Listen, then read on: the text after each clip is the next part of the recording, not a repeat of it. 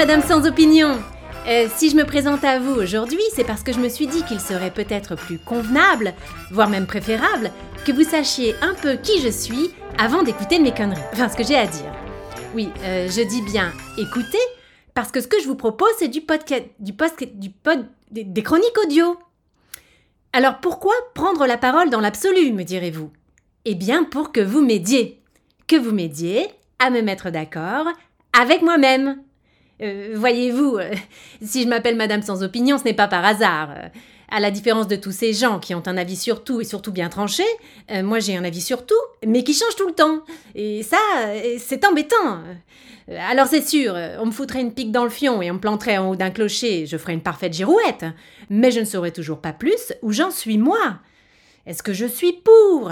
Est-ce que je suis contre? Est-ce que je suis un peu, beaucoup, pas du tout d'accord? Euh, Très franchement, euh, c'est toujours flou.